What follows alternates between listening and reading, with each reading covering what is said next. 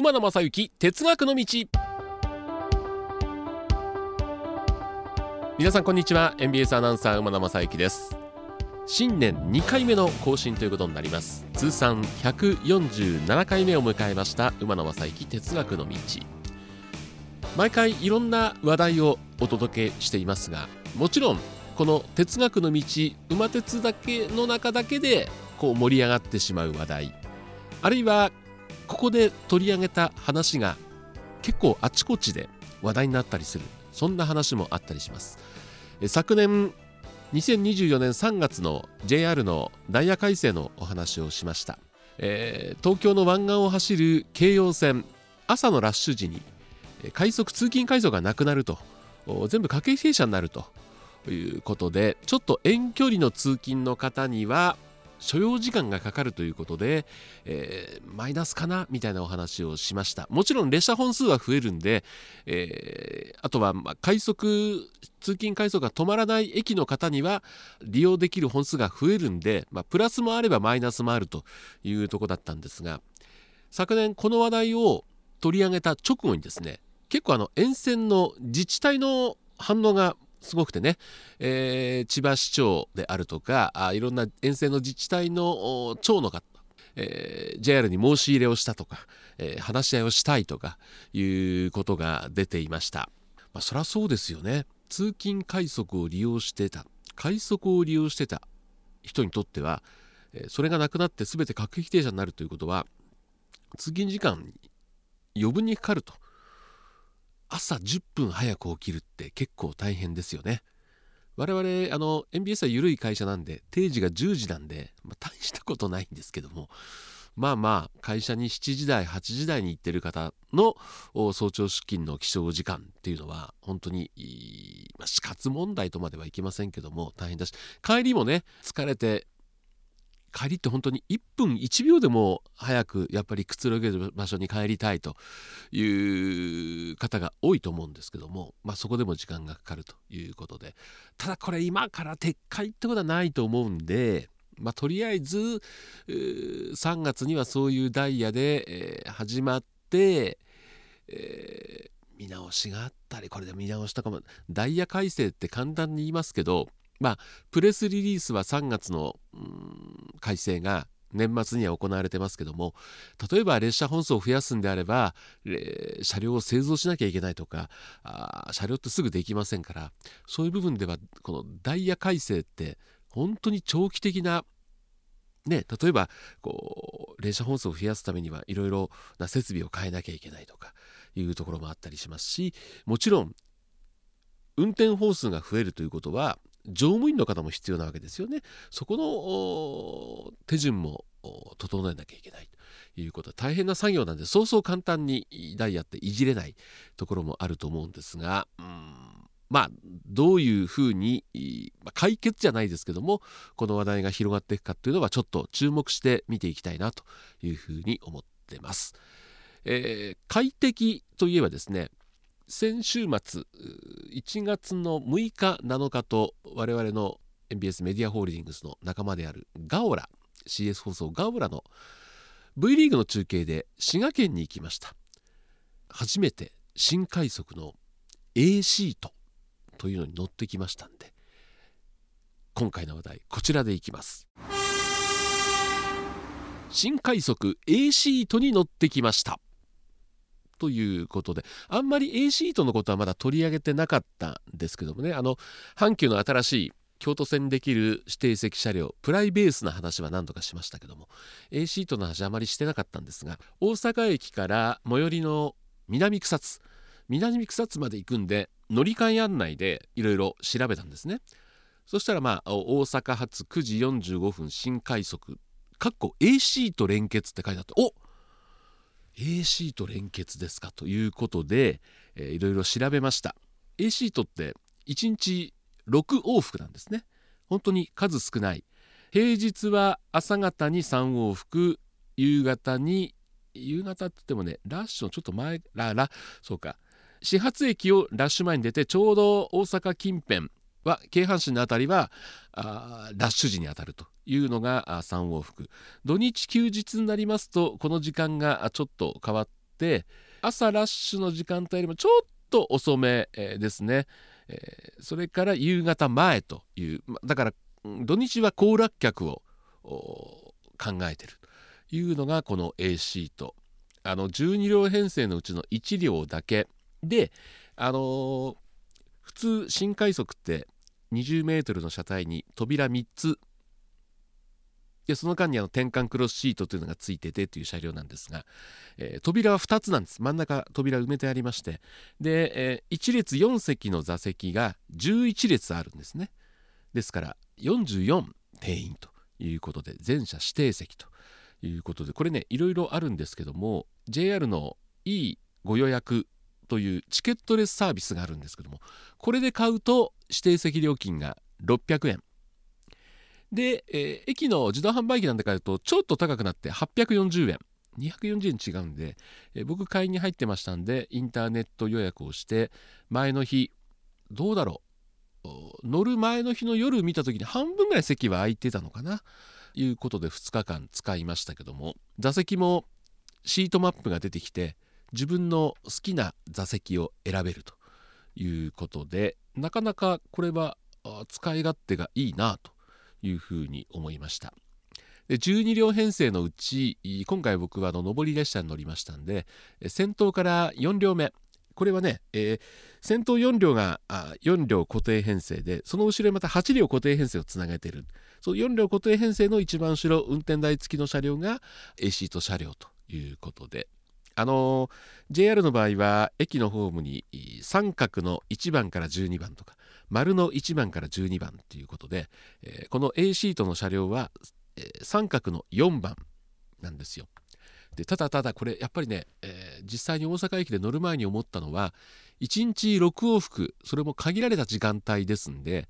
知らない方が非常に多いんじゃないかなというふうに思いまして一応駅の案内表示にも三角4は有料シート A シートみたいなのが書いてあるんですけどもなかなかそこは見ないということで僕行った時にもですね、えー、三角の4番というところに人がいっぱい並んでるんですよ。で当然通常は3扉ですから三角の4というところは 4, 3箇所あるんですけどもさっき言ったように真ん中の扉 A シート埋めてますんで真ん中はないでも知らない人はそこにも並んでるなおかつ全席指定席有料座席ということを知らない人は並んでるわけですよ。であの新快速って大阪駅から乗る時ってなかなか座れないんですよ。なもんでいつも大体10分から15分前の電車が今新快速15分間隔ですから前の新快速が行った直後ぐらいにホームについて並ばないとという形だったんですが今回まあ A シート買ったんで余裕で、え5分切ったぐらいでホームに入っていったんですけども、まあ、結構並んでるんですよ。えこんなちょっと人数だって1列4席11列ですから定員44ですよ。だけどどう見てもこの三角4のとこ44人以上並んでるんですよ。おかしいな多分この人たちは知らないんじゃないかと思ってたら案の定、えー、電車がついて扉が開いた時に「え？っ?」っていう感じで、えー、左右の三角の5番三角の3番に移る人がいるんですもうそこから移っても座れないわけですよ。がっかりですよね 本当に。えー、でこののでもまだ乗る前に気づいた人は他の車両に移るんですけども乗る時に気づいてない人はそのまま乗るわけですよ。で普段乗ってる人だったらあのー、ちょうどね乗ったところデッキ部分がちょっと広くなってて入り口にもこの車両は全車指定席車両ですっていう後であのー、馬鉄の X にもあげようと思うんです書いてあるんですけども知らずにねあ席空いてる空いてるって入ってきて座る人がいるわけですよ。で全車指定ですから、えー、全車というか、えー、A シートは指定席車両ですから、えー、その A シートだけにいる乗務員の方車掌さんがいるんですね。で新大阪を大阪駅を出ますと車内に入ってきてで車内の端末車掌さんの持ってる端末を見るとこの席はどこからどこまで売れてるとかいうの全部わかるんでまだ売れてない区間に人が座ってるとここは指定席座席ですからということで、えー、お立ち願う。でこれ一つね不便だなと思ったのは車内で買えないんですよ。例えば大阪から安まで行く人が大阪から安まで例えば4番の B という席が全区間空いていたとしても買えない。これはちょっと変えねいろんな今システムがありますからちょっと変えてもいいんじゃないかなという感じがしましたまあまああのー、車両は改造をしてるんですけどもいや座席はいいですよやっぱりあの普通の新快速の転換クロスシートっていうのは背ずりを左右にバッタンバッタン動かすことによって進行方向向き変わるんですけどもあのリクライニング機能はないんですよね。それから隣の席との境もないんですけども今回1席ずつなんでリクライニングはしますし前のテーブルもついてますし足フットレスはないんですけども肘掛けのところには充電用のコンセントもついてるということで、まあ、快適性は非常にありました。で僕の場合は大阪駅から南草津まで50分ぐらいなんですよ。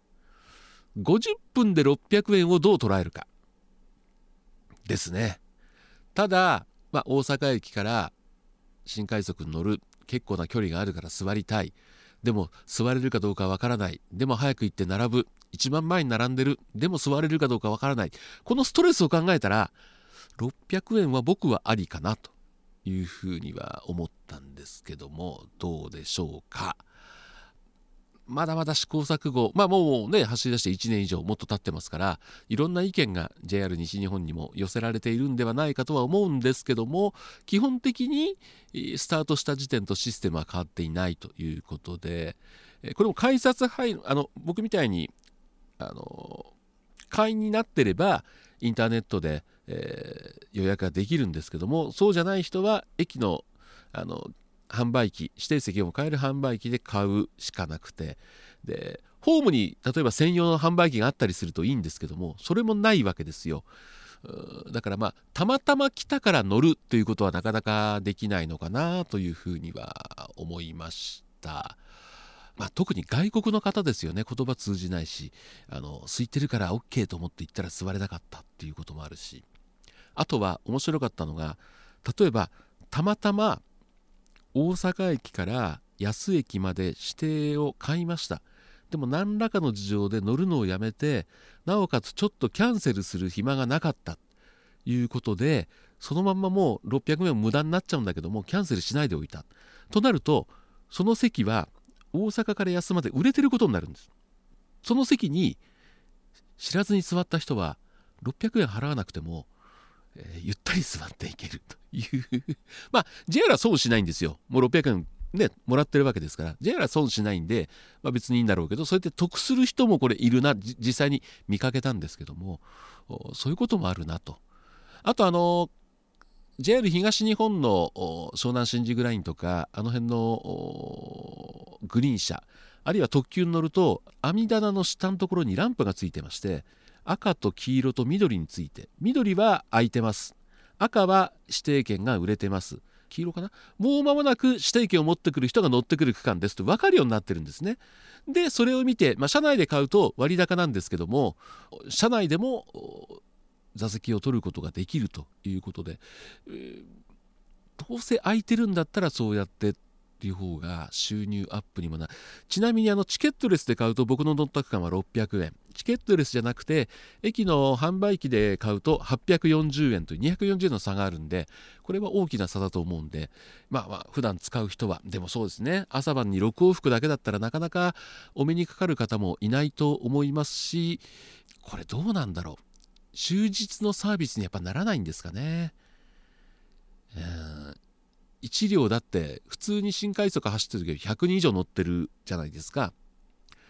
それを44人しか乗らないとなると他の車両が当然混んでくるわけでかといってじゃあ指定席車両分1両増やして13両ということもなかなかできないのかな。ただ、まあ、実際に乗ってみてやっぱりね百聞は一見にしかず、えー、実際に乗ってみないといろいろわからないことは多々あるんじゃないかなというふうに思った次第でございます。まだまだこの A シート発展の余地はあるんじゃないのかななんて乗ってみて私思った次第でございますが。あ乗った経験がある方というのは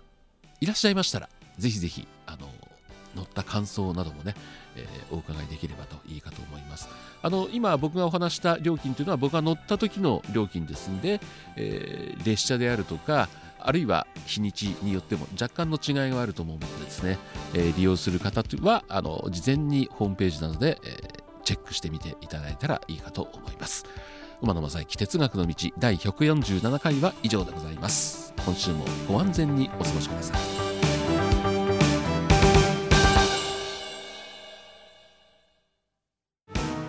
この番組「馬鉄馬野正幸哲学の道」はお聞きの皆さんからのご意見ご要望などを随時お待ちしております。宛先です。お手紙の場合は郵便番号530-8304 MBS ラジオ馬野正幸哲学の道。郵便番号530-8304 MBS ラジオ馬野正幸哲学の道。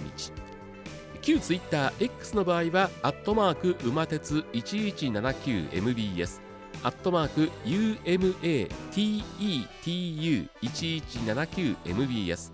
そしてメールの方メールアドレスは馬鉄アットマーク MBS1179.com UMATETU アットマーク MBS1179.com で皆さんからのご意見ご要望もしかしたらご指摘お叱りもあるのかななんて思いながらお待ちしております。皆様本日は馬鉄にご乗車いただきまして誠にありがとうございます。次は終点茶屋町茶屋町でございます。どなた様もお忘れ物なきようにご準備お願いいたします。馬鉄またのご乗車お待ちしております。